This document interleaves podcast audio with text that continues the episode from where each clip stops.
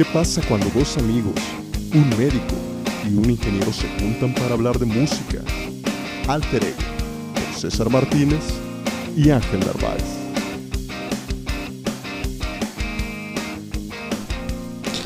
Ok, estamos ya grabando, amigo. Grabando, excelente, Ya, amigo. Güey, este.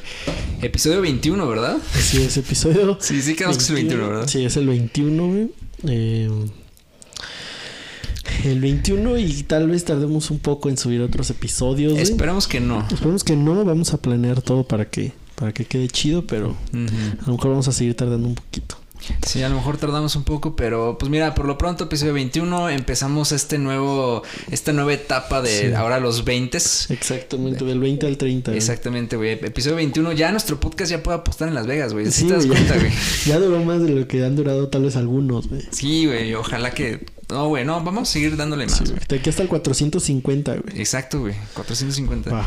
Güey, pues el día de hoy, eh, de una vez entrando en el tema, tema, eh, y, la, y la verdad sí me quiero dar dos minutos nada más para, para hablar de que, que, eh, que estoy muy entusiasmado con el tema del día de hoy. No solamente porque tenemos a un gran amigo invitado, sino porque eh, la verdad es que creo yo que es un gran, gran episodio que a ver Sí. si no dura cuatro horas. Esperemos que no. Esperemos que no, pero eh, es en el que, wow, o sea, hablamos de grandes bandas, güey, grandes discos que no sé, ustedes amigos en particular, pero yo estoy muy contento de haber hecho este episodio porque descubrí música y descubrí unos discos que digo, Sí. Puta, o sea, yo creo que si no hubiera sido por el podcast, güey, yo Sí, creo que sí, O, o no los hubiera descubierto o hubiera tardado mucho y son discos que digo, ¿dónde estuvieron toda mi Toda vida? mi vida, claro. Eh, Yo creo, yo creo que en general, ¿no? Nos ha pasado con, Sí, con todos con los muchos. episodios que Sí. hemos tenido que escuchar a los artistas y hemos descubierto canciones que dices, güey, qué pedo. Sí, la verdad te ibas como una grata sorpresa Sí. de eso. Y pues bueno, el día de hoy entonces, eh, sin más preámbulo, vamos a hacer un ranking de bandas de grunge, Ujú. De cinco bandas muy importantes. Ah, Ahora va- vamos a aclarar, porque a lo mejor muchos, muchos, güey, como si nos escucharan miles, Sí. pero van a decir, oye, ¿qué pedo con esta banda? ¿Por qué esta no? La- estamos agarrando como las cinco que creemos que, que son las más... Eh, pues no representativas. Representativas, no quiere decir mainstream, pero las más representativas o las que más se les refiere como que fueron las, las precursoras del grunge. Sí. Pues obviamente hay más bandas, pero estamos tomando como las principales, o al menos las bases que... Las bandas que sentaron Exactamente. las bases, ¿no? Y, y, pues para esto, pues bueno, eh, Ángel y yo no lo íbamos a hacer solos, entonces decidimos invitar a, a un gran, gran amigo eh, que estuvo en el episodio pasado y en el episodio 10. Yes. Eh, Y a ver si el 30. Y tal vez el 30. y pues bueno, eh, sin más preámbulo, eh, René Flores con nosotros. ¿Qué onda? ¿Cómo están? También le voy a poner aplausos. Aplausos. güey. Le voy a poner Gracias, aplausos. Gracias. No, no, no, los aplausos son para ustedes. Muchas gracias. Un saludo. El aplauso es para ti, raza. ¿Cómo están? Gracias por Bien, invitarme. No, pues excelente, pues, pues, gracias por, por también chutarte Sí. lo que lo que fue pues la tarea, güey, la, tarea que Estuvo hacemos. difícil, ¿eh? Estuvo, estuvo reñido y van a llover madrazos Sí, van a madrazos, ahorita, Así pero... que ponte de una vez. Sí, pero qué, qué chido que, que también te tomaste el tiempo porque, o sea, los otros episodios a los que te invitamos es como pues nomás cotorrear, güey. Pero Mm. aquí sí es como de Es cosa seria. tienes güey. que hacer tu tarea, cabrón. Eh, ¿No has visto el meme que dice debate serio? Son como niños de 10 años. Sí. así vamos serio. a estar. Excelente. Entonces, eh, pues vamos a empezar entonces con, con este con este ranking. Eh, amigo, tú siento yo que tú investigaste un poquito más como el como el background de realmente lo que es el género de grunge, güey. No sé si tú quieras decir algo al, al respecto.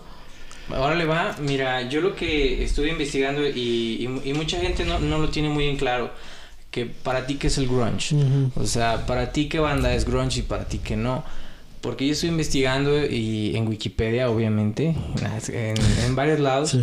em, no hay nada grabado en piedra que, que diga tal banda, tal género es grunge.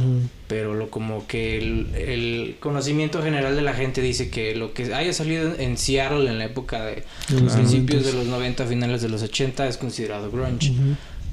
Cosa que eh, yo toda mi vida como que consideré un poquito, por, e- por ejemplo, Smashing Pumpkins. Ujú. No son No va a de pasar. O tal vez sí, pero no, no están considerados como grunge y mucha gente sí los considera. Yo, yo pienso que hay dos o tres rolas máximo que sí, como que sí podrían entrar en la categoría de grunge, pero no, para mí no las metería. Claro. Sí, es que, bueno, lo, lo discutíamos inclusive cuando estábamos empezando con este rollo que, o sea, tú dices, güey, es que a lo mejor hay bandas que medio tienen alguna canción que suena grunge, pero tú las catalogarías más como alternativas. Entonces, y, y es muy raro porque, por ejemplo, al menos a mí me escucho una canción este, y eso me suena a grunge, pero no sé cómo definirlo, güey. Solamente sabes a qué se, o sea, sabes cómo se escucha el grunge, pero no lo puedes definir. Y sabes cuándo sí y cuándo no. Exacto, es muy complicado. Entonces, por eso también es que yo creo que re- tratamos de reducir de lo, lo menor posible lo que eran estas bandas que para nosotros son representativas, pero que sin duda, como René dice, o sea, es que también hay, hay muchísimas que, que pueden ser consideradas más. O sea, simplemente, y de una vez hay que decirlo, vamos a omitir eh, a, a The Smashing Pumpkins, que digo, valdría la pena después hablar de Smashing Pumpkins, este, Sí. bandas como Temple of the Dog, Bush. este, Bosch, exactamente. Entonces, pero bueno, entonces vamos a darle a esto de una Blind vez. Melon según Spotify. Blind Melon según Spotify, güey. sé, ¿Qué güey, pedo, Nada eh? que ver. O sea, todavía te creo más Collective Soul que Blind Melon. Y, y Collective Soul por la de Shine. Sí, claro. Crazy Diamond. Ah, también, ¿eh? Eh, y, y bueno, eso es a lo, a lo que yo decía, ¿no? Y, y, y, bueno, eh, yo me eché un documental de VH1 cuando VH1 era bueno y hacía VH1 era documentales bueno. que hablaba así de cómo nació el grunge, ¿no? Pues que nació obviamente en Seattle y sus bases fueron el punk y el heavy metal. El heavy Exacto, metal. exacto. Entonces, em, ahí hay, hay una que, que tú no vas a estar un poquito de acuerdo, eh, Melo. Ángel. Eh, uno de los pilares más grandes del grunge. No va a pasar, no, va es, a no pasar. es Pearl Jam, Pues güey. ponte porque sí se no va. es Pues pon. Pearl Jam. Y fíjate que yo tampoco estoy muy de acuerdo, No. o sea, y, y- y hay que decirlo desde ahorita. Yo sé que tú no consideras a Pearl Jam como grunge. Sí.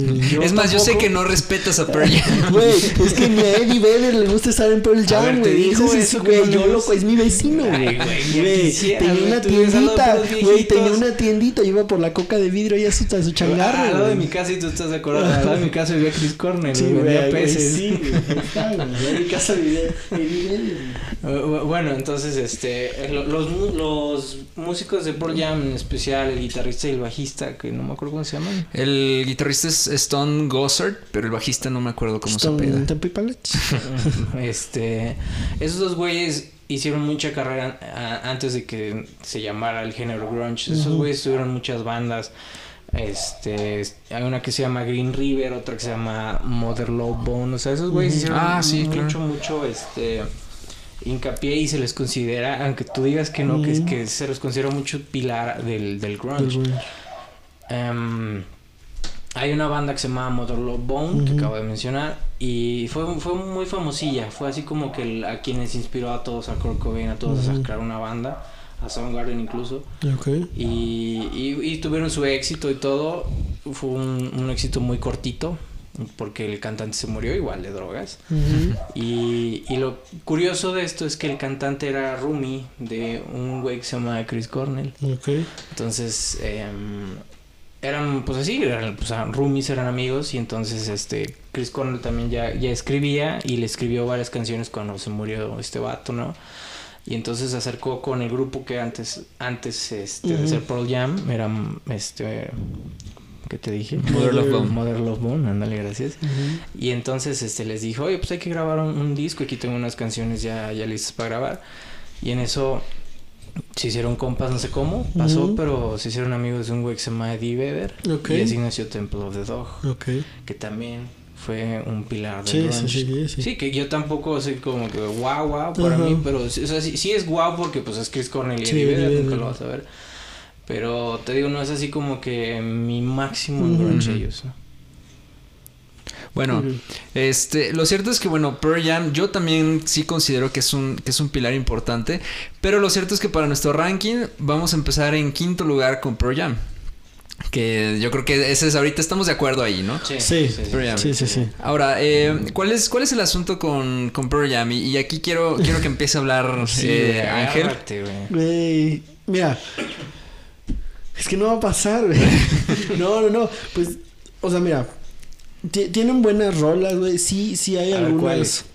Mira, güey.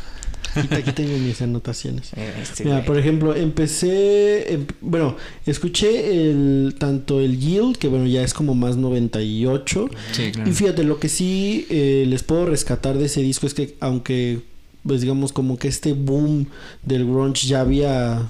pues, Acabado. Ya había acabado, ajá. En- porque, en pues, teoría ya, En sí. teoría ya había Ya acabado. había acabado. ¿no? Este, ellos todavía pues mantuvieron como esta, este sonido. Pero es que Pearl Jam tiene algo en su, en su, en su esencia, en su forma de ser Pearl Jam que a, a mí no me encanta. O sea, no. Eddie Vedder canta muy bien, creo que tiene muy buena técnica. Sí, Eh, ahorita claro. igual entramos en ese tema de las técnicas, de quién es el mejor vocalista o así. Eso va a estar bueno. Entonces, eh, pues es muy buen vocalista y creo que tiene buenas rolas, pero a mí a mí no me encanta, güey, se me hacen muy muy difíciles de, de escuchar y se los dije, o sea, cuando escuché el Ten, este, me resulta como muy muy difícil escucharlo, o sea, del sí le sufrí un poquito, güey. Pero digo, tienen en estas canciones en el Ten como Even Flow, como Live, como Jeremy, este, Deep, Black. Ajá, Black Deep me gustó también. Pero, pero, ah, sí, o sea, sí le batallo un poco, güey. Porque aparte, como que siento que ellos están como en el grunge, pero también un poquito rozando en lo alternativo.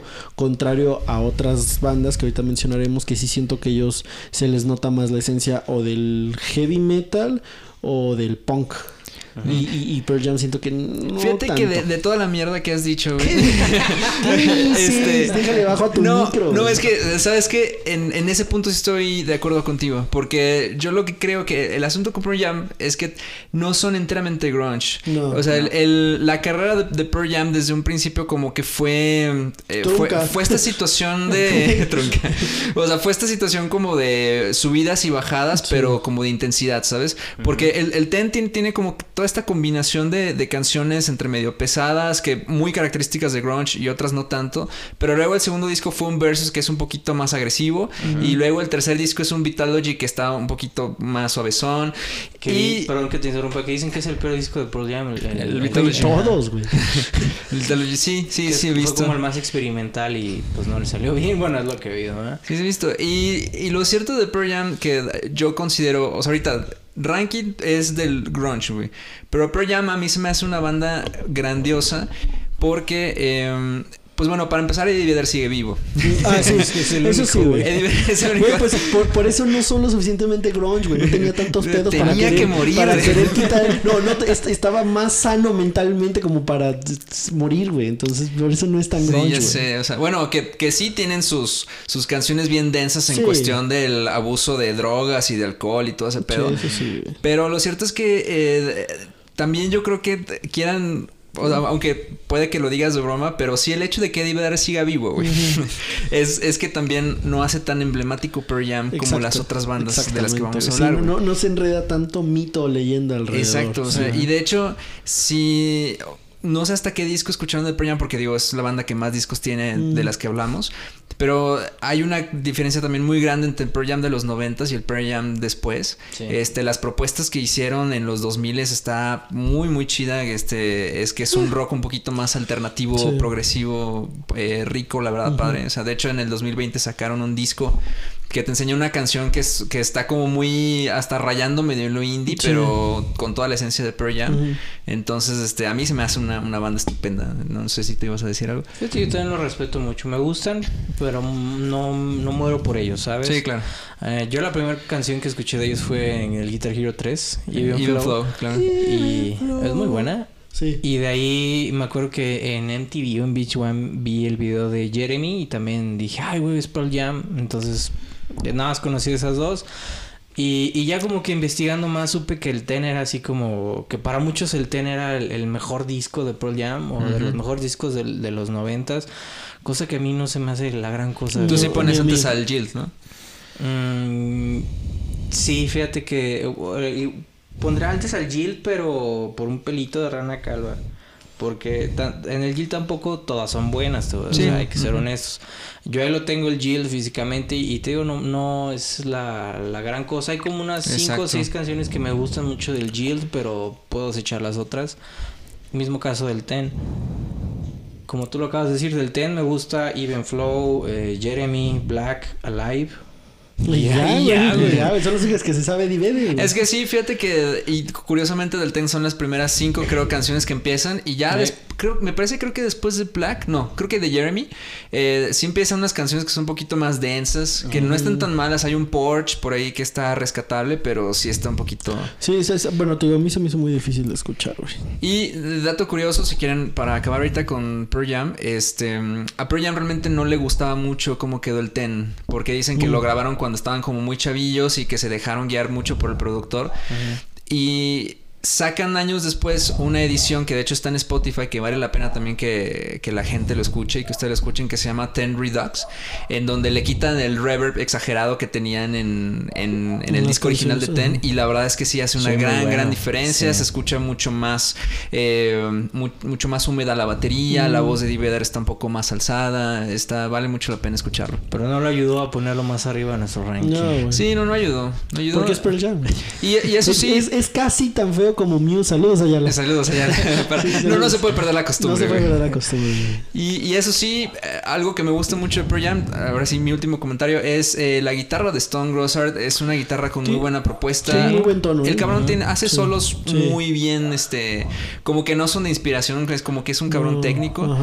Este, Y luego, se le ve la experiencia al güey. O sea, se ve que sí tiene una identidad muy, muy, este, identificada. Muy particular. Sí. Y, y de una vez voy a aventar la bomba. eh, Eddie Vedder, yo creo que de los que vamos a hablar de vocalistas, eh, no, no es el mejor. Ojo, no es el mejor, pero bueno. sí, eh, yo creo que es de los que mejor técnica vocal tiene y que tiene un eh, registro muy variable entre... eh, um, pues sí, un rango vocal bastante amplio. Me gusta mucho lo que hace y, de, y que de hecho también sabe manejar su voz muy bien. O sea, desde cosas, eh, pues sabe gritar, ¿sabes? O sea, sa- sabe gritar y, y sabe hacer otras cosas bien chistosas como lo que hace en Even Flow. Eh, ahí hasta ahí la voy a dejar. ¿Dónde más gritará? Fíjate que en muchos, en, en el Jill fue donde más experimentó, Sí. ¿eh? Y más en el Dude Evolution, ahí se me hace como la voz más cruda de Eddie Vedder. Sí, completamente, completamente. Entonces, Por cierto, este, muy buen video Dude Evolution. Sí, creo que creo que ganó premio por no sé qué madres de, de, de hecho, en- yo, lo, yo lo vi en la carrera, fíjate, me lo pusieron en una clase de psicología. O sea, es- está muy estudiado también el video, o sea, sí tiene sí, está muy muchos estudiado. mensajes. Es que simple la letra. Es que, bueno, no me quiero meter tanto porque no quiero que hablar tanto de Pearl Jam, pero sí, este, creo que todo el concepto de Yield eh, viene de que mm, algo que se le ocurrió al, al guitarrista y a Eddie Vedder de dejar que la naturaleza sea. Eh, Entonces, eh, Dude Evolution es la canción que mejor lo representa, pero desde que empieza la primera canción de Brain on Jay, este, sí es, o sea, tiene como todo ese concepto, las letras y así. sí. Nada más. Bueno, este, para terminar Pearl Jam, eh, René, tres canciones que le recomiendas a alguien que no conoce nada de Pearl Jam. Tres canciones sería Black. Mm, yo creo que Alive y Even Flow. Bien, Flow, excelente. Ángel. Yo creo que igual. A lo mejor Dude Evolution para que vean que es una, es una propuesta interesante para hacer 90 el 98. Pero that's it. O sea, igual Even Flow, eh, pues Jeremy porque es como la tradicional, de como la balada. Y, y Dude Evolution, güey. A lo mejor y... Por, no, perdón, Deep. Que eh, Ah, no está mal. Este, a mí, bueno, para tratar de decir algunas diferentes, este, Wishlist del Yield, creo que es una canción Fíjate que, bastante... bueno, ¿no te gustó? O sea, sí... Bueno, no de creas, sí. Sí, sí, sí. yo está, creo que es la que más me gustó del Jill de esa. Eh, sí, yo, yo creo que es, es una canción que sí me gusta mucho. Black- bueno, bueno, ya dijeron Black. Este, Yellow Ledbetter, que es de un disco después, creo. El aguacatillo. ey, ese. Ajá. Que está pues bastante padre. Y por ahí, em, pues nada más así, les digo, por decir algo diferente. em, The Fixer, que es una canción que de, de un disco que hicieron como en el 2000 y cachito, 2006, no me acuerdo el nombre del disco. Eh, porque la verdad sí no lo escuché, pero es una canción que me gusta mucho y que creo que, pues para la gente que no conoce Pearl Jam, está padre esa canción porque es como el Pearl Jam post-grunge, que pues está interesante. Nada más, también en el Yield hay una canción que me gustó, se me hizo interesante, es Given to Fly.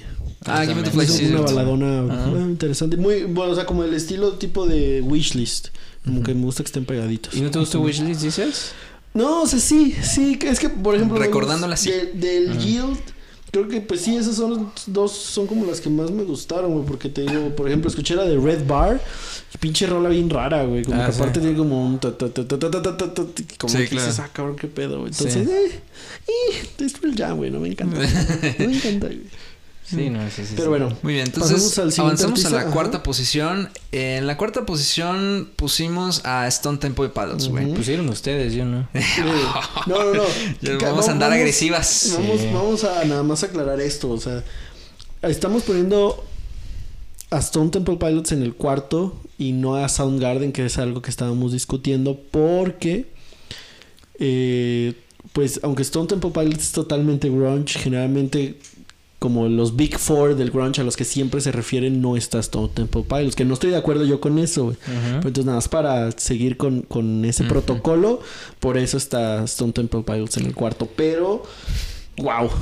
Oye, güey, Wow. la neta, qué sorpresita fue Stone Temple Sí, Pilots. ¿eh? Sí. Sí, Sí, yo, yo, si me permiten, yo creo que es el mejor álbum debut que he escuchado, o sea, de grunge en general, pero también es de los mejores álbumes debut que he escuchado casi en toda mi vida. Sí, muy bueno. El core está, pues, está como de en otro nivel, como que no te lo esperarías, güey. Sí, No. fíjate que es, es una joyita de disco, sinceramente. este- ¿Sabes qué? Bueno, valdría la pena un track by Un track.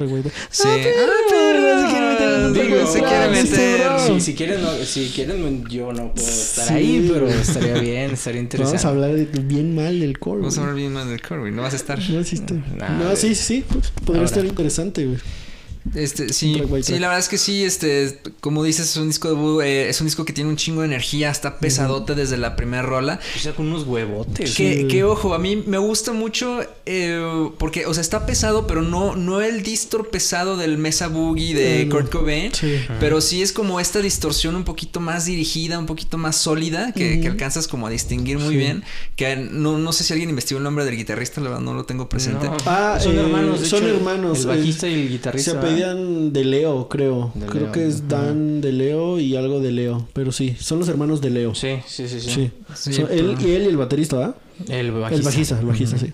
Sí, pero eh, sí, o sea, bastante interesante y, y pues definitivamente la, la voz que conecta a Scott Whelan está eh, padrísima, está muy, muy crudota, está muy, muy crudota, este...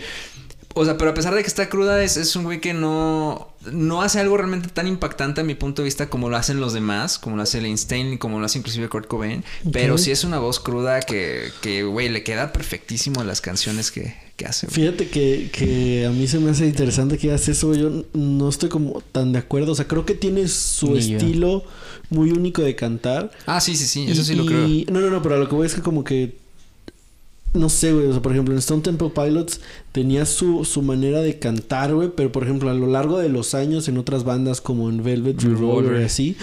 Fue evolucionando en su manera de cantar, pero no, no solo en eso, sino como en lo visual, güey. En la imagen. Y me atrevo a decir, güey, Sí, creo me que, creo que me vas a leer mis apuntes, güey, me pero atrevo a decir que pudiera ser como el David Bowie de los noventas o del grunge, Sí, güey. posiblemente. O sea, ah, obviamente no lo estoy comparando, pero en cuanto a que siempre va a evolucionar, siempre trató de, de- O sea, no se de- queda con una imagen Ajá, no, fija. no, no Ujú, se queda con una imagen y siempre trata como de, bueno, siempre trató de hacer cosas nuevas, güey. Sí, claro. Yo, Sí. yo lo consideraría así, güey. No, bastante. O sea, de hecho, a, a mí se me hace un excelente frontman, güey. Sí, o sea, güey. cabroncísimo, güey. O sea, yo creo que, el- sinceramente, el mejor frontman de los de, de las bandas que estamos De las hablando. bandas, sí, está, está muy cañón. Yo, yo me aventé un concierto de Stone Temple Pilots en el 2000. Ay, güey, como 2004, creo. O sea, ¿en 2004 lo viste o en el 2004 lo En el grabaste? 2004 lo vi. No, no, no, es como del 2008, algo así, 2009. Eh, en el 2008 lo, lo grabaron. Este, y wow, eh, o sea, suena muy bien, suena muy bien este Scott Weiland. Yo me eché el. Unplugged también. Es casi ¿Sí? todo el core. Ah, sí. Está muy bueno. Sí, es bueno. Muy, muy bueno. Fíjate que, que yo a, Scott Weiland, la primera vez que lo escuché dije, güey, es que Scott Weiland no me lo pongas a cantar baladas porque igual y no, No. le queda. Pero cuando escuché Creep, Ah, güey, Sí, no, es que es una chulada de canción, güey. Güey, es que sí, muy, muy buena. Y, y, algo que, que, o sea, hasta la fecha ahorita que venía para acá, venía escuchando Wicked Garden de, de igual del core. Todo el disco se me hizo una joya, excepto. Una rola que... eh, yo soy justo, me considero una persona justa. Ah, sí, güey, eh, ya sé cuál. Eh, el core se me hizo una joya, pero... Pero, o sea, wow. Sí, es como La- rola tras rola, güey. Ajá, rola tras rola, rola, perdón, me trabé. Rola tras rola se me hizo un- una joyísima el core. eh, neta, es, lo tengo aquí ahorita, eh, lo tengo en un pedestal. Sí. Pero, ¿qué pedo con Wet Wet My My Bed? Güey. Sí, ¿Qué yo, pedo, tampoco- güey? yo tampoco sé, güey. A ver, ustedes díganme, ¿qué pedo con esa canción? No sé, güey, como que... No sé, yo creo que fue como una canción medio experimental. Es que la neta ni siquiera es una canción de estructura, o sea, Como de que canción. dijeron, oigan, vamos muy bien, hay que cagarla tantito. sí, güey, ya sé. ¿Sabes qué pienso yo? Que le dieron una guitarra a un niño de 5 años Sí, güey. y, le, y le dije, a ver, toca lo que sea y vamos a repetir ese loop de 3 segundos. Sí, güey. Sí, Y sí, vamos como a que- poner un güey hablando a través de un radio, un walkie-talkie y hasta ahí, güey. Sí, como que fuera mamada. Pero yo, es que yo la verdad esa can- no la cuento ni siquiera como canción, güey. No, porque no es no, como no. tiene la estructura y Pero así. pues ahí está, entonces Sí, hay que hablar de ella, o sea. Pues sí, es eso sí. como en el de Nothing the Core, ¿no? Esta de, de Seduction of Angel, The Seduction Indulgence, of que dura como un minuto. Y, nah. Como Red Bar de igual de Ajá, de exacto, igual sí. eh, en- si no me equivoco en más adelante hay de una banda que Ah, vamos sí, a hablar hay otra. hay otra sí no Ajá, creo que sí. Sí, sí, y de sí. hecho también hay una como baladita igual que se llama No Memory igual del core Ujú. Mm. Está, Ah, está sí, padre. yo la- yo la Es- guardé. Dura como un minuto o dos. Yo también la guardé. Fíjate que me recuerda un poquito a, um, a Pink Floyd en la de Is There Anybody Out There? sí, güey. Sí, sí, sí. Poquito como que trae ese Con la guitarrita. Ujú. Sí, sí, sí, muy buena. Pero en general se me hizo buenísimo el Sí, core. sí, está muy cabrón. O sea, como que. Pues sí, güey. Digo, no, no sé a qué se deba que.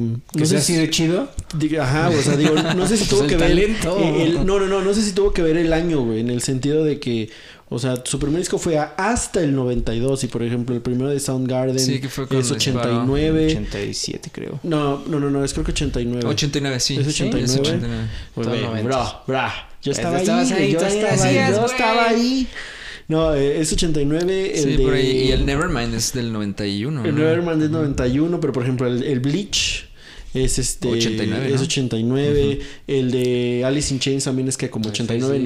90, ¿no? El facelift Es 90. Es es 90. 90. Entonces, no sé si a lo mejor como que todas estas bandas les digo, obviamente yo creo que les han des- las- les han de haber servido como de inspiración Claro. Sí. para como concentrarse o dirigirse en lo que querían hacer y le atinaron muy cabrón en Sí, el un impacto. Como que fue muy dirigido el disco y estuvo muy bien. Sí, me encanta, ¿Tú qué güey. piensas Me encanta. Y bueno, y nada más este aclarando que por ahí, eh, o sea, sin duda es el mejor disco, pero creo que los otros discos también fueron eh, bien logrados. Al menos el Purple es, es muy bueno. Y todavía me aventuré a escuchar un par de rolillas del disco este del 2001 que se llama Shangri-La Dida. Ok. Que, eh, pero es del 2001, o sea, ya no era grunge para nada, pero sí tenía un, un punch eh, como un poco más progresivo que creo que también eh, vale la pena escuchar. Y creo que después de ahí se separaron un muy, muy buen rato porque Pues ya... de- desde antes, güey. O sea, desde los 90 se habían peleado los hermanos. Ajá. Con, o sea, los dos hermanos con eh, Scott- Scott, Wayland. ¿Ese es el disco que tiene una estrellita? No, ese es el No, número es 4. el 4.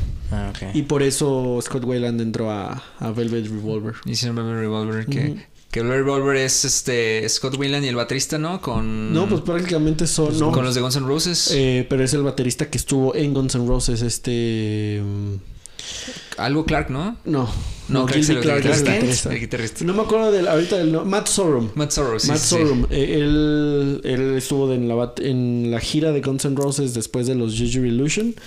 Y pues prácticamente es Guns N' Roses, pero sin el otro guitarrista y con Gilby Clark y con Scott Wayland. Y hay otro guitarrista en Velvet Revolver, pero no me sé su nombre. Fíjate que a mí el Purple casi no me gustó de No. Stone Temple Pilots. Creo que la única, Mm.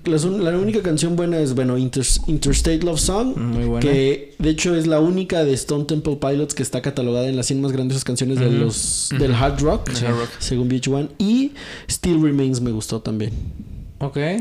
Pero sí, no, no, no creo que sea un gran disco. De hecho, No, o sea, bueno, yo, yo eh, se me hace que tiene buena intención, está bien logrado, pero es que también el pedo es de que cuando tienes un putazo como el core, Sí, eh, sí, no, no le salió tan. a- Sí, sí, tan sí, cañón. sí. y aparte creo que para mí, digo, son 11 canciones, pero por ejemplo, no sé, yo creo que después de...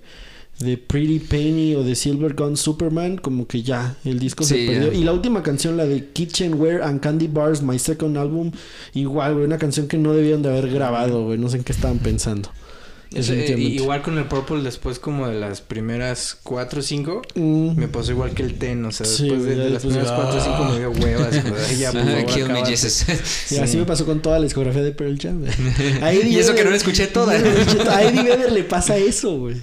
Este, Ángel, tus tres canciones, güey, que recomiendas de Stone Temple Pilots. Ok, definitivamente tiene que ser eh, Creep, una buena balada. Eh, Interstate Love Song, porque creo que es también como una de las canciones más emblemáticas. A ti te dejo la otra. Gracias, ya sé cuál. Y eh, voy a proponer también No Memory, que se me hizo una canción muy interesante del, del core. Muy buena La baladita. ¿Tú? Gracias por dejármela, ya sabía. Y esta se la dedico a mi amigo James porque lo volvía loco en, A la James, prepa. a James, A ah. James. A ti En- también, en te primer lugar- encantaba, en primer lugar pongo Plush, me encanta la Sí, canción. claro, Plush. Este, y yo la conocí en el, en el Grand Foto San Andrés. Ahí la conocí y, y se me hizo wow. Entonces, discúlpame, James. Después pongo Sex Type Thing. Se me hace una canción tan nasty, pero tan sabrosa. O sea, se, me hace como de esas como así como sucias, así como que estoy en peligro, pero me gusta, ¿sabes? Algo que- como que algo de que no debo de hacer, pero me encanta. Me encanta. Em, y yo creo que Crackerman. Se me hace que también tiene unos huevotes. Mm. Excelente. Eh, yo, este, pues. ¿al- ¿Alguien dijo Interstate Love Song? Yo. Ah, Ah, me faltó una, perdón. ¿Y, y sí la escucharon? Ah, Monday Dying. Sí, Ah, sí, Dying, sí, Only Dying. claro, sí. De hecho, creo que ya había- Ca- Cambió Crackerman por Only Dying. Creo que a mí ya me la habías pasado desde hace mucho porque la tenía guardada. Sí, güey. pero ni te acuerdas, mamá, nunca No, lo viste. Güey, claro que sí. Bueno, yo, yo pongo eh, Dumb Love, que es una canción que viene en el disco este que les digo del Shangri-La. Shangri-La Dida, Shangri-La Dida. algo así. Ajá. Este, pongo eh, también Death and Bloated, que es la primera canción del, Ah, del eh, core. cabrón. Na, na, na, Sí, que, que, qué buena rolita para, para Sí. abrir ese, ese disco. Y, Me encanta el coro. Wow, yeah. y este, y pues no sé, este, pues yo creo que, ah, ¿qué será? Eh, Wicked Garden. Yo creo que sí. Este es como también una, una canción bastante chida, bastante especial. Wicked Game. The De Chris King. Isaac. Yes. Muy bien, entonces, eh, pues terminamos y pues vamos al, al tercer lugar. O sea, yo creo que la banda que le encantó a René, güey. Sí, güey. Su banda favorita No se quiere tatuar el logo, güey. Eh, Este- o sea, sí, me, sí me gustó, pero no al nivel de los demás. Es el problema. Estoy, o sea, es que es como tu Pearl Jam conmigo. Mm, que no entiendo por qué, güey. O sea, Ay, güey. Bueno, mira, Soundgarden, tercer lugar, güey. Este, wow, güey. Neta también fue otro wow, neta. Sí, yo también No me- mames, eh, me explotó la cabeza. sí, güey. ¿Quieres Eh, empezar, René? Sí, güey, sí, si o bueno, no, tú. mira, ¿sabes qué? Porque como a René no le encantó, vamos a empezar tú y yo. Sí, ya Y después que de luego que yo los destrozo y veo Nah, y les abro los ojos. este, este, güey. bro. Le voy a bajar su Voy a micro. ser su güey. mesías y los voy Le- a Le voy a, salvar. abrazar a su- le voy a bajar a su micro. Ya sé, güey. Bueno, empezamos con Soundgarden, un disco debut del 89, Louder Than Love. Ujú. Que la Wow. verdad, que, qué sorpresita, ¿eh? Qué, qué Sí. sorpresa. Yo, yo no, no creía que, que Soundgarden tuviera como este antecedente No, tan ni ponquetero, metalero. Tan metalero sobre todo, güey. Más, más que punk se me hizo muy, muy, muy heavy y muy también muy rock setentero, güey. O sea, por ejemplo, la primera canción, Ugly Truth, yo cuando la escuché dije, ¿qué pedo con Led Zeppelin, güey? Sí, con Led Zeppelin. Totalmente, güey. O sea, la, la voz, porque aparte siento que, que Chris Cornell aún no encontraba su voz, güey. O Sí, exacto. Su identidad, güey, como, como en el siguiente disco, en Super Unknown, pero Sí, y, definitivamente es- esa voz que tenía yo creo que era como esta tendencia de eh, metalera, yo creo que, que estaban haciendo. Yo, por alguna razón, nada más quiero decir pequeño comentario, no conecté con tanto con Led Zeppelin, no sé por qué, porque Led- Ok. bueno, para empezar Robert Plant canta mucho más alto. Ah, o sea, sí, pero, Pero- para, para mí como esta sí tesitura tiene aguda cierta y, y la tesitura. canción tenía como este reverb muy de Ajá. eco, muy particular. Fíjate que en, en algunas partes sentía que llegaba como al estilo de Tom Araya, así como Un alcanzó unas notas de Sí, ese estilo. Sí, pero se alcanzaba. Y yo creo que se consolidaron con el Super Sí. Que, que la verdad es un disco de una propuesta cabroncísima. O sea, es más, yo creo que muchas eh, bandas que salieron después, güey, eh, en los 2000 así, yo creo que mucho agarraron de ese disco, güey. Me Sí. atrevo a decirlo, güey. Sí, o inclusive en los mismos noventas, güey, porque creo que Sí, claro, de, los 90 en general, pero, pero ese disco, es que sabes que me, me gustó mucho la producción, güey. Sí. Me, me encantó mucho la, la producción que tienen las guitarras y el bajo. O sea, si, si tú te pones a, a escuchar es- ese disco, güey, ti- tiene un sonido estéreo tan cabrón, güey. En el que, o sea, para, para empezar, y, y esto es un poco peculiar, Soundgarden son dos guitarras, una tocada por Hiro Yamamoto. Ah, la tuya, güey. Este, no, no es cierto, no es cierto. Hiro, no es cierto, ¿no? Hiro Yamamoto es el bajista. Eh, Mark Tile es el Mark guitarrista Tile, sí, güey. y Chris Cornell.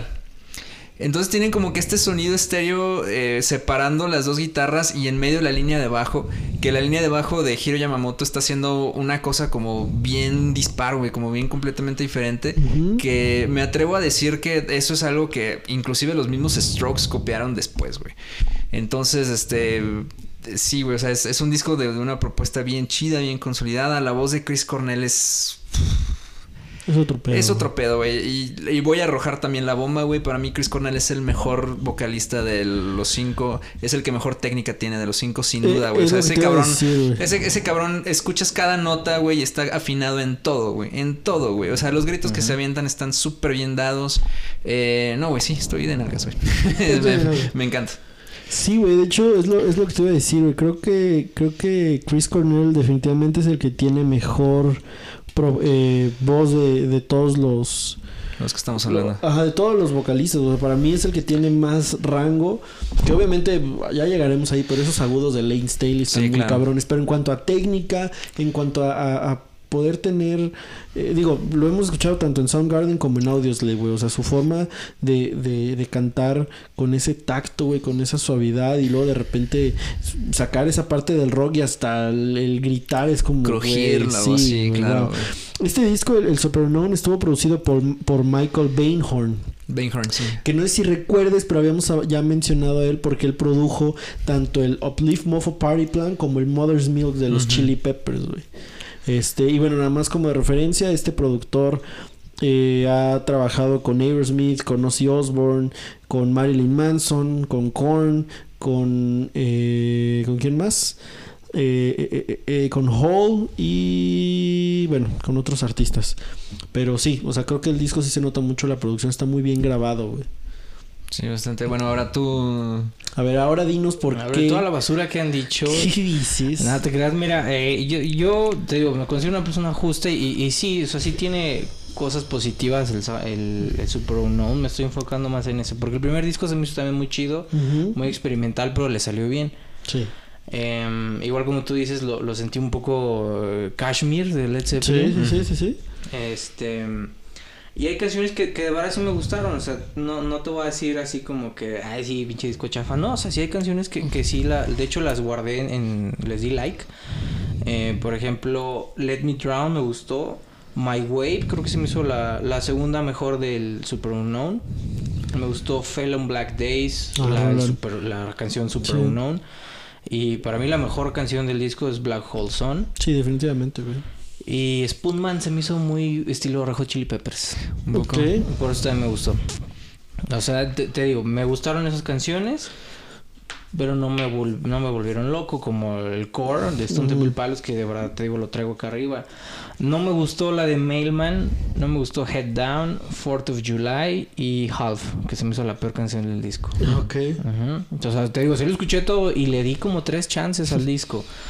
Am, también mi problema es que eh, no me dejó como, como una un buen sabor de boca. a- a- me refiero a que, haz de cuenta, lo acabo de escuchar y, y hago otras cosas y lo estoy tarareando. No me dejó esa como Stone Temple Pilots. Ok. Am, siento que se me hizo como un sonido muy X, como muy estándar, ¿sabes? Como que no, no, no, no me dejó como que wow, así los músicos como, como tú, este, que los investigaste y todo, no se me hicieron así como súper chidos. Mm, Chris Cornell, eso sí se los doy. Chris Cornell sabe lo que estaba haciendo. Chris Cornell es una joya. Sí. Em, lo, lo admiro bastante. Yo, yo fíjate que Chris Cornell lo conocí ya muy, muy tarde. Lo conocí en Ah, sí, lo conociste, güey. Sí, somos Ah, sí, ah, sí, sí, un acuario por mi casa, güey. lo conociste, güey. Lo conocí con, en, en Like a Stone y, y ahí lo, le agarré un súper admiración y cariño y respeto al güey. Y sí, ya sé. Em, ah, siento que aquí como que lo que más brilla es, es él. O Sí. sea, siento que él tiene todo el peso de la banda. Ok. Y ese, ese fue mi punto. No, no, no siento como que me, me hayan dejado musicalmente Algo. mm, completo. Ok. Pues, bueno, ya te puedes ir, güey. Gracias. Gracias. Gracias. Sí, sí, porque bueno, yo, yo sí discrepo un poquito, o sea, no, no hacen cosas impresionantes los, Sí. los músicos en los instrumentos, pero, sí Pero está en un el punto guitarrista medio- toca muy bien, ¿eh? El Tiene guitarrista unos sí, solos, sí, eh, sí, la verdad es que sí, este, ha- ha- hace cosas este, bastante interesantes, los, los riffs pues, se me hacen también muy, muy buenos. Este, Yo casi no oí el bajo, fíjate. No Güey, resaltó neta, mucho. es que, bueno, no sé, porque yo, eh, como me lo estuve aventando entre, este, entre el, el camión y todo, siempre lo estuve con audífonos. Ajá. Pero sí, o sea, es que es- está muy claro, bueno, no, no, no sé, no sé tú, güey, por ejemplo, o sea, de- como que sí está muy separada la- el, el estéreo de las guitarras y Sí. una línea central de bajo, De bajo o sea, está batería. muy, muy, muy bien puesta. Sí, escucha muy bien. Ajá, sí, yo, bueno, yo sí escuché el bajo, güey. Digo, no se debería yo escuchar sí- no, nunca, no, no resaltó mucho. O sea, el nivel de, por ejemplo, de Alice in Chains, de, Mm. de Stone Temple Pilots otra vez. Es que, bueno, ahí sí resalta mucho el bajo. eso sí, eso sí, es que aquí sí es un bajito un poquito más limpio. Sí. A comparación del, del que hacen nosotros. más cochinote, más Ajá, gordo. Más gordo, más gordo. sucio. Como te gusta. Así mero. Sí, pero genial. Y, y bueno, y nada más decir, güey, porque Soundgarden est- estuvo muy, muy peculiar como... O sea, hacen este primer disco, luego el Superunknown, y luego sacan otro disco que se llama Down on the Upside, que fue su último disco de los noventas, hasta mucho tiempo después que se reencontraron en medio... Pues ya saben todo lo que hizo Chris Cornell solista, con Audioslave y todo esto. Eh, y sí, le di una escucha y sí se escucha un poco la diferencia de como que mm, eh, muy parecido al, al Super Unknown, pero con un poquito más de baja calidad. Ajá, Nada más más baja decir calidad. eso. ok. Eh, bueno, canciones favoritas. Eh, canciones favoritas que recomiendo. Ay, güey. Eh, Fell on Black Days, güey. Sí. Qué pinche. Eh, me las van a ganar. Rolón, güey. Este. Wow, o sea, neta, la, la voz de Chris Cornell como... Tiene una dinámica muy padre la voz de Chris Cornell, ¿no? O sea, como que puede ir de- desde que estaba cantando así completamente grave y hacer unos agudos en una misma canción. Bueno, me encanta. Eh, Loud Love del primer disco también esa canción la, la rescató eh, muchísimo. Y eh, es que no, no, no, no se las quiero ganar, así que eh, me voy a ir por... Me voy a ir por The Day I Tried to Live. Ay, maldito perro, yo iba a decir güey. Yo iba a decir güey. Definitivamente, güey. Sí, este, qué, qué rolota. Qué rolón, güey. Sí. Yo, bueno, pues ya me ganaste de Dead Try to Live, pero también la, la, la pongo, güey. Yo nos voy a decir dos, te voy a dejar otra vez la, la tercera. Dila porque creo, Ok, creo que los ok. tres vamos a estar de acuerdo Black Hole. Soul es un rolón. Sí. Pero también me gusta mucho, mucho esa canción. De hecho, creo que fue con una de las que regresaron cuando se volvieron a juntar. Eh, inclusive creo que fue soundtrack de... eh,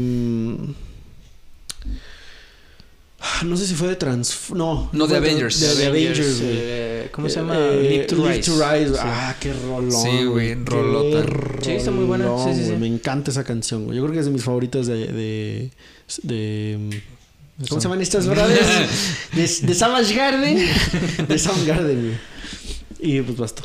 ¿Ya? ¿Cuál? Entonces dijiste Black Hole Zone. Black Hole Zone, eh, The Day I Try to Live y Ah. Live to Rise. Sí, to yo Rise. creo que sí estamos de acuerdo que Black Hole Zone es la mejor canción de ellos. Ah, La primera Sin que nos duda. de acuerdo. güey. Ajá, sí, Mm. ya sé, cabrón. Sí, güey. No, es que también, güey, es como... No hay, no existe Soundgarden sin un Black Hole Y fíjate, y yo siento que Black Hole Zone es como la más este, diferente a todas las canciones del Ah, disco. sí, güey. su- sumamente alternativa y hasta experimental, ¿no? O Ajá, sea, pero, pero eh, siento que, que eh, Black Hole Zone se diferencia mucho de todas las canciones de, de todo Super Unknown. Ujú. ¿Sabes? Siento que es como una esfera entre cubos. Sí, ni, ni siquiera. ¡Ay, perro! ¡Ay, güey! Aprendí en analogía. Sí. Y, eso que, ajá, y ni siquiera suena como tan este sonido grunge, güey. No, no, no. No, pero, Ajá. pero Por algo- eso me gusta más. Ajá, pero algo tiene. Porque no suena como el- la basura, ¿te crees? La basura de mí, un saludo allá la. Ni de Pearl Jam. así mi top 3 sería My Wave, Ujú, My Wave, Mm. sí. Let Me Drown ujú. Y la de Super Uno. La Ok. misma Ah, bueno, sí, Super Super Unknown. Ay, es que yo sí pongo todas, güey. Güey. Fíjate que inclusive Mailman me gusta mucho, Ay, pero, no. pero es que ¿sabes por qué, güey? Por Chris Cornell, güey. Pues es que es- Chris Cornell es lo único Por que- Chris Cornell. memorable del, del Super Unknown. Es que, güey, ¿sabes qué? Es, esa pinche dinámica de que es como, güey, ¿cómo se te ocurre hacer una canción ca- hasta con falsete? Mm, Eh, no sé, bueno, me encanta. suena como la malagueña, ¿no? En, en cierta edad. Como la magalagueña, güey, pero fíjate que... Por eso no me gustó porque me Pero es que, ¿sabes qué? Es, es, es- esa pinche propuesta de meter es, esa dinámica de voz en un, en un disco así, en una canción así. No lo escucho. Sí, no lo escuchas jamás. Sí. No, hasta eso no. Es por eso sí como que es, es único. O sea, eso te lo compro. Eso sí te lo compro. Bueno, excelente. Entonces, ¿Ya nos vamos... podemos dar carpetazo a Soundgarden? Le damos carpetazo a Gracias, Garden. Ay, cabrón, Gracias, puta madre. Se pone bien mal, güey. Fue el que más me costó, güey, neta. No, nomás porque no invitamos a, a Kike, güey, porque... Sí, sí, ¿no? Porque me acuerdo que le dije, güey, vamos a hacer un capítulo de grunge. ¿De qué? Bueno, no, es cierto, saludos, amigo. saludos a todos. Este... Vamos a pasar al número 2. Número dos, güey, que... La neta, ¿qué, qué vamos a agregar de Nirvana, Sí, güey? ¿Qué, güey. qué podemos ¿Qué se decir? puede decir? ¿Qué se puede decir ¿Qué se que no hayamos... Que otras personas no hayan dicho de. Nirvana? Ahora, vamos a aclarar, güey. ¿Por qué Nirvana en el segundo lugar, güey? Y no en el primero, güey. Creo, a, a- a hablar por los tres, que estamos de acuerdo que Nirvana definitivamente es como el representante número uno del grunge. Para bien o para mal de algunos, Y de güey. hecho en la, en la lista que en Spotify hay una que, que se llama For- Grunge Forever y sale Kurt Cobain. Sí, güey, ajá, Sí, güey. exactamente. No, y, y nada más un pequeño paréntesis de lo que vas a decir, güey. O sea, no solo del grunge, güey. O sea, Nirvana es una pinche Ah, no, no, bandota no. mainstream. Claro, claro. Cabrona, que es más... Yo, yo te puedo asegurar, güey, que a cualquier persona que tú vayas y le preguntes, dime una banda de rock, te va a decir Nirvana, Nirvana, en algún momento, sí. güey. O Nirvana o- la asocian con rock en Ajá, general, en güey. O sea, sin importar si sí. sea grunge o no. O van a una playera Nirvana aunque nunca hayan escuchado. No sepan quién es el Curco. El El Curco, escopeta loca Bane. sí, pero... O sea, creo que le estamos poniendo número dos porque aunque es como... Ellos pues tal vez definieron esa parte del grunge en cuanto a... Pues sí, güey, a imagen o a... No sé, güey. Pero creo que la banda que vamos a hablar en primer lugar tiene Estoy un como poco más, más... estructura o Ujú. más técnica o no, no sé, no, no quiero decir mejor composición, pero tiene canciones más, Pero sí. más elaboradas o más este Sí, más estructuradas maybe, güey. Sí, sí, sí, sí. Pero bueno, hablamos de Nirvana, güey. Desde luego es de Nirvana. Qué, qué bueno que mencionas eso. Te quiero seguir ese, ese mismo argumento. Ajá. Porque sí, güey. Fíjate que en, en- en lo particular me, me eché principalmente. No, creo que sí me eché los tres, güey. Los Yo tres de Nirvana, güey. sí, yo Sí, también. me eché los tres. Sí. Y fíjate que es- está muy curioso es, este fenómeno de Nirvana, güey. Porque en realidad. Ningún eh, disco se parece, güey. Ningún disco se parece, para empezar, güey. Para empezar, ningún disco se parece, güey. Pero está muy cabrón la, la simpleza, güey. La simpleza que hace Nirvana, güey. O sea, se, se reconoce porque es una banda.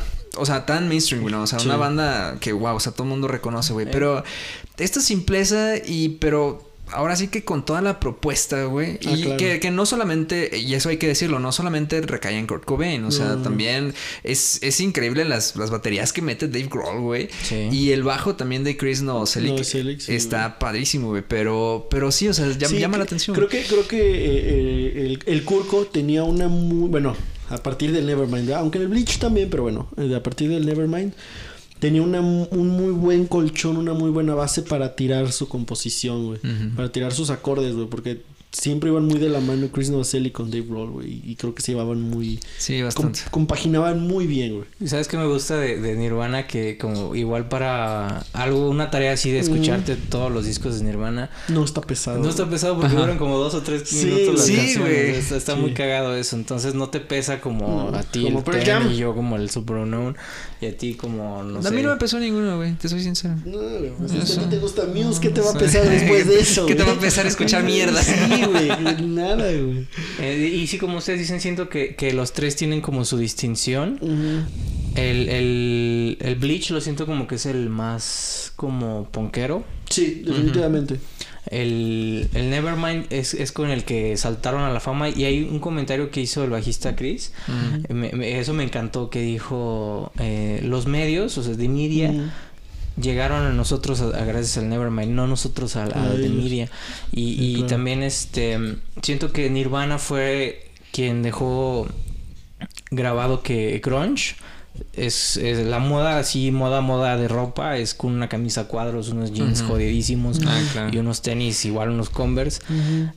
Y, y eso lo vi en este documental, se me hizo muy, chistoso porque de, a, a raíz del Nevermind las, las tiendas así de Estados Unidos grandes como Sears, eh, Macy's, JCPenney Mm. es- empezaron a sacar sus propias camisas igual, igualitas a las de Kurt Cobain en 60 dólares y, y decía uno de los, igual como del medio de grunge, pero un poquito más... Este, Más punketero. Más underground, más, Sí, que- más creo que underground. de los Melvins. Ajá, Güey que tiene un afro. Sí. Ese güey decía, la, la misma camisa que estaba en, en Sears en 60 dólares, estaba en, en una tienda así estilo Coppel, Mm. en 5 dólares.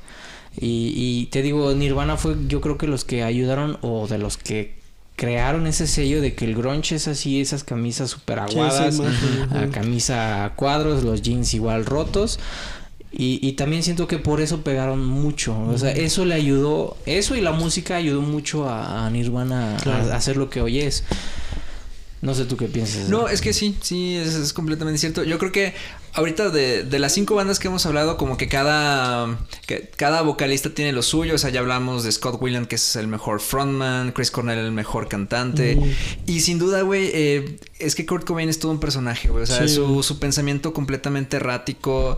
Eso sí, güey. O sea, yo creo que Nirvana es como la, la banda que más letras como...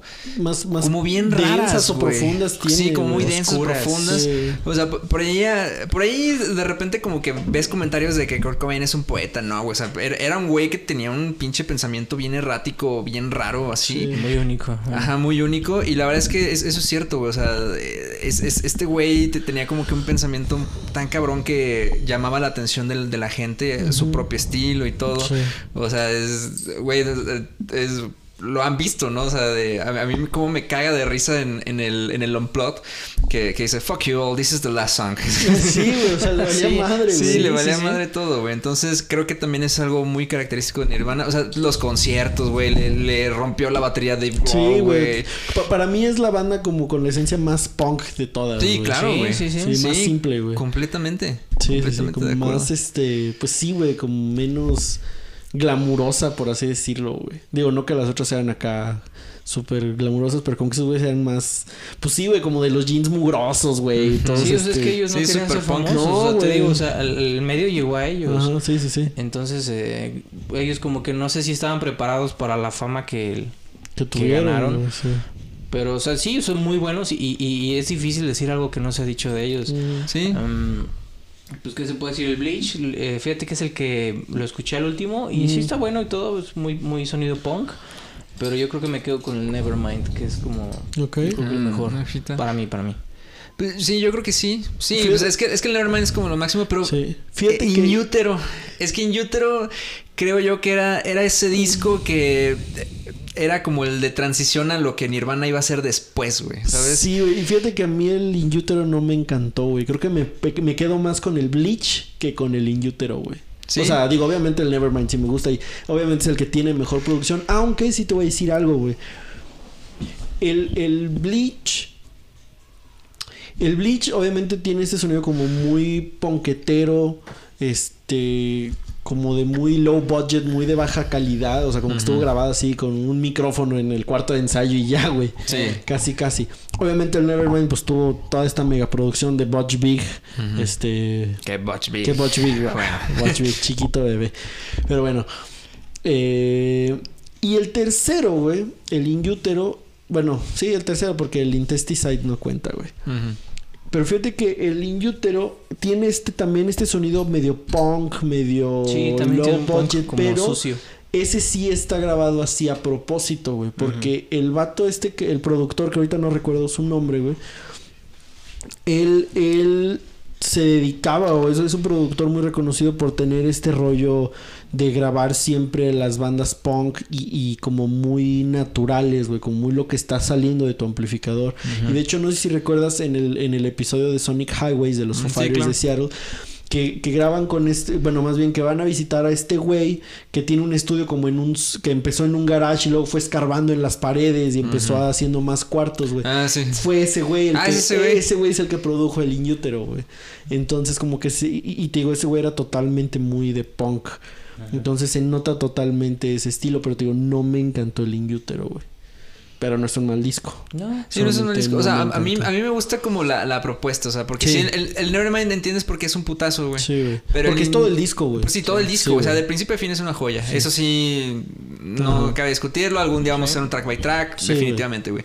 Pero sí, el, el In Utero como que sí me gusta mucho la, la, la, la propuesta, como que... Sí, o sea, tienes razón, o sea, desde la producción sí se escucha como que muy tirado a Sí, la güey. chingada. Eh, pero inclusive también las letras, güey. Sí. O sea, también están muy, muy chistosonas, güey. O sea... Y eh, que, y que de hecho estuve investigando y al parecer, güey, cuando sacaron el Inútero, como que a muchos fans no, le, no les Sí, gustó. no les gustó. como que querían que hicieran otro Nevermind, güey. Y perdieron un poquillo ahí de Pues que, popularidad. eh, yo creo que pasó lo mismo que Stone Temple Pilots, ¿no? O sea, después del core, que un putazo Ajá. así. Güey, deja de hablar que- del core, güey. Ya, No este puedo. Ya pasó, Güey, a güey. nadie le gustó No el core. puedo, o Güey, sea- Scott Wayland se suicidó. Pensando en el core, güey. Eh, Es es, es lo mismo que pasó con el Purple, ¿no? Como que tú esperas que sea algo tan bueno como el core y pues no. Y no. Sí, no. Pero yo creo que, fíjate que de, de, de, de ahorita que lleguemos a mi top 3, Ujú. van a ser todas del Inútero. Sí. Bueno, a ver, entonces échate tu top 3, güey. Sí. Mm, ya que me adelanté, mi top 3 va a ser All Apologies, Hardship Box y Serve the Servants. Ah, güey, Ser the Servants, güey. Está buenísima, güey. Qué, buen dis- qué- qué buena rola, güey. Mm. Sí. Tú, güey. Yo, em, pues me, me aviento una de cada una, güey. Eh, About a Girl, güey, me, me gusta muchísimo esa canción. Y contrario a lo que siento que mucha gente eh, piensa de que le gusta más el, el Unplug, güey, la versión del Unplug. Apenas decir eso. Este, a mí me gusta mucho más la versión del Bleach. Está muy chido. Este, eh, güey, siempre me ha encantado Lithium, güey. Siempre, güey. siempre se me hace una pinche rolota, güey. Sí, Este. Y eh, en, en tercer lugar, fíjate que Rape Me, güey. Rape Me, Ay. este. Sí, está, está muy. Güey, es que este es pinche Kurt Cobain, güey. está muy raro. Sí, sí, sí. Ah, no es cierto, la cagué. Lithium es la de tú. Sí, güey, sí, con razón. Sí, no, no, sí es cierto, güey. Esa, esa I'm es so happy. Sí, Y, y en cuestión así, porque lo has dicho de todas las que hemos dicho, en cuestión de, de técnica de voz, ¿cómo está ese Kurt Cobain?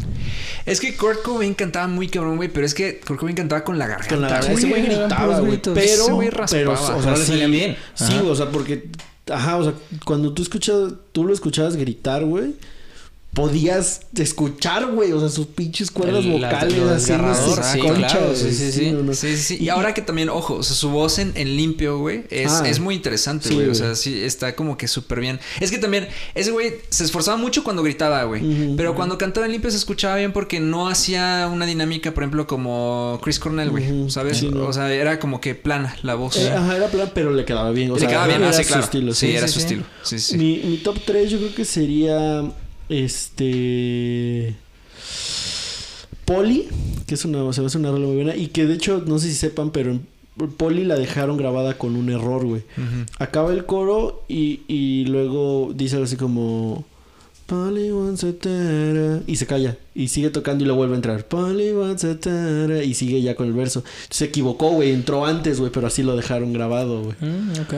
Este, esa Something in the Way me encanta, güey. Sí. Se me hace como la balada más me atrevo a decir que creo que es mi balada favorita de todas las bandas que hemos dicho, güey. Ay, tanto así. Sí, güey, porque tiene algo muy. Ah, no sé, güey, tiene algo como muy. ay, no sé si personal es la palabra, pero como muy, no sé, güey, muy único.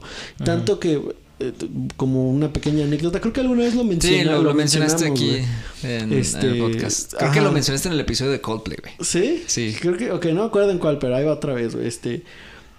Cuando estaban grabando esta canción, güey, estaban en el estudio de Sound City, güey. Ujú. Y estaban grabando en el estudio A, creo, pero generalmente ti- tienden a estar salas muy grandes. Entonces, como es una canción pues muy acústica, una guitarra así pelona, güey. Ah, sí, lo, lo dije en el de Coldplay.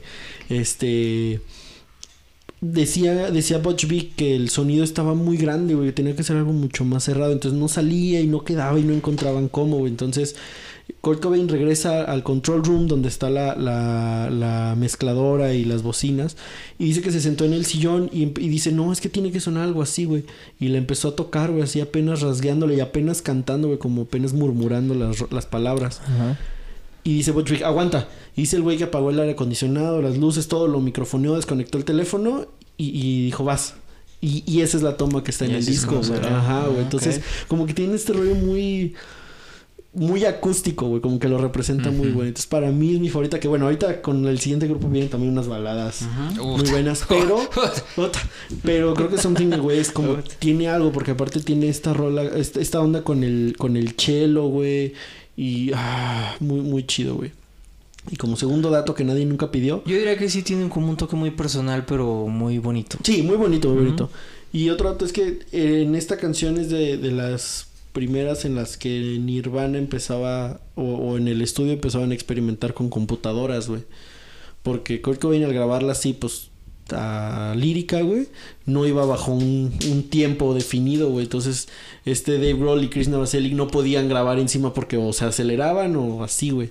Entonces dice que con la computadora tuvieron que acomodarlo un poquito para que fuera medio en tiempo, güey. Y ya. Eso no es tan rock. Eso no es tan, Eso no es tan punk. Esto no es tan punk. Bueno, Y ya, y. eh, ay, güey, nada más quiero hacer una pequeña mención de Milk It, güey. Milk It Ujú. también es una pinche rola que me prende Sí, muchísimo. muy, muy punk, güey. Sí, güey, demasiado, punk. cabrón, Como que no sé, güey. Cuando escuché Milk It me imaginé a unos güeyes en patineta así, cabrón. Tony. Hawk, Sí, güey, durísimo. Sí, muy noventero. Muy noventero, muy noventero. Y pues bueno, curiosamente nadie mencionó Smells Like Teen Spirit. Pues es que ya sabemos. Sí, sea, ya sabemos, la rola Es que lo mismo que pasó con Black Hole Sun, perdón que te interrumpa, es lo ajá. mismo que pasó. O sea, ya sabemos que es la más Ya famosa. sabemos que es la más- la más famosa, pero eh, bueno, yo nada más, nada más mencionarla por, por lo importante que es y porque quién sabe si a lo mejor alguien que escucha este podcast no sabe quién es Nirvana. Pero sí, güey, o sea, Smells Like Teen Spirit es pues, un pinche himno a el grunge básicamente, güey. Sí, Y, y- totalmente. y Está muy que que, que quiero mencionar es que, que el solo de Smell Like Teen Spirit te vuelve a confirmar lo simple que era Kurt Cobain para, para componer algo. Es, prácticamente la línea melódica. Si no me equivoco, creo que hace algo parecido en Come As, en Come As You Are, güey. Que, que es como la misma línea melódica. Entonces ahí te das cuenta de lo simple que era, Sí, güey. güey, o sea, Billy Joe Armstrong estaba en la prepa y dijo, ¿qué es esto? Puedo hacer una, una canción con tres acordes. ¿Qué pedo, güey? ¿Eh? Y un, y un, y un güey que haga trupa, trupa, trupa, trupa, trupa. sí, güey. Eh, pero bueno, este, ya nada más para cerrar, eh, el Unplugged, pues oye, obviamente es un, es un discazo, güey. MTV lo considera el mejor unplot que han, Sí. han tenido, güey. Es muy bueno, muy, muy bueno. Sí, sí, Sí, sí. a pesar, güey, de que estaba Pat Smear, güey. Sí. Es, la única basura de ¿Qué ese, de ese unplug, güey. Sí, completamente, Si güey. tú o me sea, dijeras tú que le quitas al unplug del Nirvana, Pat Smear, Smear, completamente, no, güey. No, no, Y- le y suena caso. igual, güey. No le hagan caso, por favor. Sonaría igual. Es, es que es lo curioso, güey. O sea, lo quitas, pero es como si nunca estuviera ahí, güey. Sí, o sea, no tiene función él ahí. Sí, completamente. Güey. Él aquí los ni va a- ni en bajar Ni en ninguna banda, Ni güey. ninguna, güey. Qué asco, güey. perros. Aquí se acabó esto, güey. Adiós. Mira, entonces nos vamos al primer puesto. Ah, bueno, perdón. Ah, Me- porque me faltó una tercera canción. Eh, ¿Qué pedo con You Know You're Right? Es una rolota y no está en ningún disco, güey. Ah, Simón, güey, sí es cierto. Es una fucking rolota que es que me faltó mi tercera rola, por eso, güey. Ujú, sí, sí. Eh, me Sí. gusta mucho, güey, pero no está en ningún Qué bueno disco. que la Se- mencionas. según algo que estuve investigando, era como para pertenecer al Incesticide, perdón. Que, pues, digo, no está ahí. pero eh, es que el Incesticide fue como una, como tres canciones ahí que tenían medio planeadas. Medio planeadas y para unos- sacar. unas versiones en vivo. Pero no es como un álbum oficial, por eso no lo contamos. Pero viene en una recopilación del 2002. Pero You Know You're Right se me hace una rolotototototota, güey. Qué buena rola. Bueno, ahora sí pasemos Redobles. al primer lugar. Ladies and gentlemen, put your hands together. Ladies and gentlemen, eh, ¿por qué? Yo creo que hay que dejar que. A ver, empiézale tú, güey. ¿Por qué Alice in Chains tiene que estar en primer lugar, güey? Pues porque son la neta, güey. Excelente. Acabamos. Gracias, Ya, ya, ya. Gracias, Gracias. créditos. Corte. Em, porque siento que tiene algo que ninguna de las otras bandas tiene. Y es una armonía hermosa entre Staley y Jerry Cantrell. Nadie de las demás bandas los Gerardo. tiene. Y Gerardo. Y Gerardo, Gerardo Contreras. ¿qué Gerardo? Contreras, Gerardo. Contreras. Se me hace algo que, que- o sea, la primera vez que escuché la- el- dije, wow, ¿no? O sea, casi ni, en- ni hoy en día hay canciones así, o sea, hay grupos así que, que, No. que se alternen dos cantantes. Y, y- y eso me hizo volar la cabeza. Y también en el Unplugged, ahí, ahí es cuando más resalta e- esa armonía. Este, te enamoras de, de Alice in Chains con eso. Sí, totalmente. Eh, sí, o sea, creo que ninguna otra banda lo, lo tiene, güey. Y, y sí, o sea, esas, esas armonías, esas formas de, de contestar entre Jerry Cantrell y Lane Staley, creo que es algo muy particular, güey. Creo que es totalmente el estilo de Alice in Chains, güey. Y. Bastante único. Wow, güey. O sea, sí, a mí también. Ahora que, que. Porque digo, yo obviamente conocí algunas canciones, pero no todas. Sí. Y ahora que estuve escuchando los discos y dije, güey, qué pedo. Qué pedo. Y, y se me hizo muy interesante, digo, para empezar en- abordando en el tema, güey.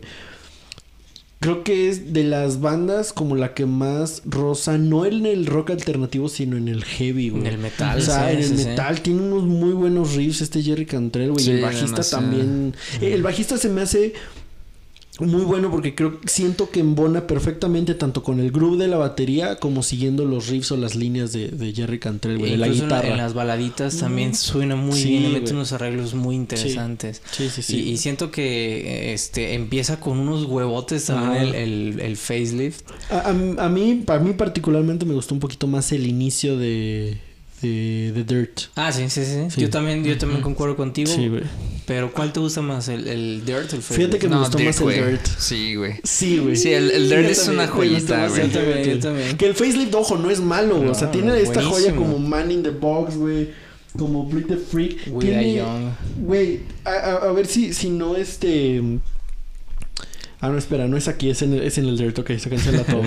Yo, yo, nada más quiero decir, güey. A lo mejor es porque. Puta madre. No es cierto. A lo mejor es porque yo no estoy como eh, deep in the metal. Ajá, sí, ¿Sabes? O sea, No estoy dando metal, pero a mí en lo particular. Dirt se me hace una joya, me encantó ese disco. Pero sí el, el, el facelift como que sí se me hace un poquito. Este. Que hay un momento en que es como muy lineal, güey. Muy lineal. O sea, se me hace, se me hace un muy buen Sí. disco. Pero el sí se me hace que de repente. Ah. No, el facelift. Ok.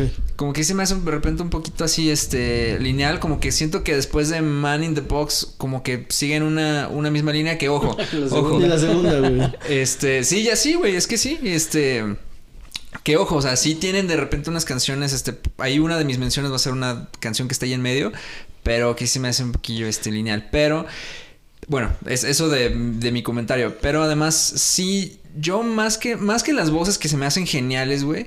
eh, yo creo que sí, Alice in Chains merece estar en el primer lugar porque creo que es la banda que tiene completamente tiene la, la esencia, güey. O sea, Ajá. y, y tiene todo, güey. Sí, tiene todo. O sea, tiene una voz, las voces estupendas, güey. eh, que sí está un poco más cercano al, al metal. Los riffs son muy, muy cabrones. eh, la manera que ensamblan, güey. Las letras, güey. Siento que las letras también son como de muy mucha introspección Sí. muy cabrona. Creo que, creo que también. Yo creo que de, de, de todos, obviamente después del Curco, creo que Jerry, eh, perdón, Lane Staley era como el que estaba más jodido, güey. Sí, sí, Sí, Y demasiado. Sí, obviamente después de- del Curco. Y se le ve. Y se le ve, güey. Sí, se le ve. Se le ve. Nada más que hasta cierto punto yo rescato un poquito más como letrista a Lane Stanley que a Kurt Cobain. Sí. Porque a veces Kurt Cobain no, no hacía sentido, güey. No, sí, sí, sí. Pero ya, ya me acordé que iba a decir, si es en este disco, güey. O sea, sí sigue como una línea, pero de repente llega esta canción, I Know Something About You, que me recuerda totalmente a los Chili Peppers, güey. Ah, sí, pero sí, sí, te entiendo. güey. Sí, sí, te entiendo porque los primeros discos Lo- Ajá, güey, sí, sí, sí, dije, ¿qué pedo? Como que este y el bajo. Sí, sí, como, sí, ¿Qué sí. pedo, güey? Pero sí, qué, qué buen disco. Pero definitivamente, segundo acuerdo, güey, el Dirt es un pinche discazo. Sí, es un Sí. discazo y, y- y Joya. tienen, tienen toda esta, Sí. esta esencia muy, muy cabrona, güey. Entonces, sí, güey, se, se me hace increíble, güey. Sí, se me hace increíble. Entonces, este, no, no sé si quieran agregar algo antes de irnos a las, a las menciones. El Unplugged, chéquense el Unplugged. Sí, el, el empleo es bastante chido. La Unplugged del 96. Bastante chido. Y, y luego también, ¿qué pasó ahí? Porque bueno, tenemos el, el facelift, eh, que e- ellos, o sea, como que fueron escalando. O sea, el facelift es bueno y luego el dirt viene siendo acá. ¿Y qué pasó en el Jar of Flies, güey? Fíjate que yo el Jar of Flies, y yo, yo les dije la última vez que los vi, que le- les dije, ¿saben qué? Como que el Jar of Flies como que es el más flojo. Y, y sí, es como, o sea, de los tres es el más como baladesco, pero está muy bueno, güey. Sí. O, o sea, ya, ya le di la oportunidad porque antes no le había dado la chance y se me hizo muy buen disco. O, o sea, se ve que Alice in Chains también tiene el, el don de hacer baladas y le salen perfectas, muy, muy buenas. Y para mí mi canción favorita, y, y ya me adelanté un poco, mi canción favorita de Alice in Chains, así Ever and Ever, es Nutshell, me encanta. Se ve que pueden hacer baladas de calidad. Y mm, ya, ya lo exploré un poquito más. Y, y si se- no sé ustedes si, si exploraron el Jar of Flies. Yo no mucho. Sí, yo tampoco no mucho. Yo sí lo exploré y me gustó. La verdad, sí. eh, em, me arrepiento que no tenga tantas canciones tan pesadas, estilo Facelift, estilo Dirt. Pero cosa que, que y- y, este compusieron en el, en el cuarto disco que tiene un perro que no me acuerdo cómo se llama el se disco. llama, ahorita te digo. Alice in Chains. Ah, tal cual. ok, que original. Ajá, hay unas igual que son rescatables, también están buenas, que incluso también tocaron en el Unplugged. Pero me sigo quedando con los tres primeros. Sí. Ok, bueno, pues del Dirt no sé si quieren pasar a... perdón, de, Alice in Chains, sus canciones favoritas. este... Yo repito, la canción de The Bones, cómo abre el... ¡Ah!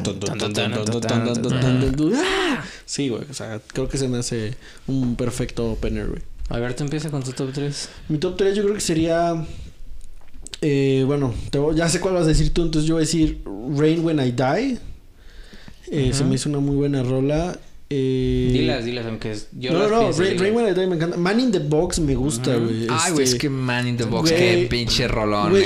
la primera vez que escuché Man in the Box, güey, mm, quedé, o sea, me voló la cabeza, güey. Sí. No podía, no podía sacarme de, de la cabeza esta, este modo de gritar tan agudo de Lane Staley. Y me encanta que es una guitarra tan simple. Sí, Tan, güey. tan, tan, tan, tan. Sí, güey. Ese es tan, simple. me encanta. tan, Güey, mm, o sea, es como muy cruda, muy al estilo. Y la batería siempre suena muy grande, güey, en todas sus rolas, güey. Sí, Entonces, bueno, yo, yo sí, eh, no, no la voy a poner en mis, en mis menciones, este, pero me encanta Man in the Box. Eh, yo creo que es de las canciones, inclusive de, de las bandas que hemos hablado, en donde me encanta, me encanta la analogía que de la letra, güey. O Sí. sea, es este sentimiento del hombre en la caja, alguien que está frustrado, viviendo en su propia mierda, ¿sabes? Sí, este, eh, eso también es algo que refleja perfecto el estilo de Alice in De Chains y el- la escritura de Lane Stanley, que, Mm. que también creo que unas canciones las escribía Jerry Cantrell, ¿no? Me Sí, parece. sí, sí, sí. Este, eso, wow, güey. O sea, neta me mama.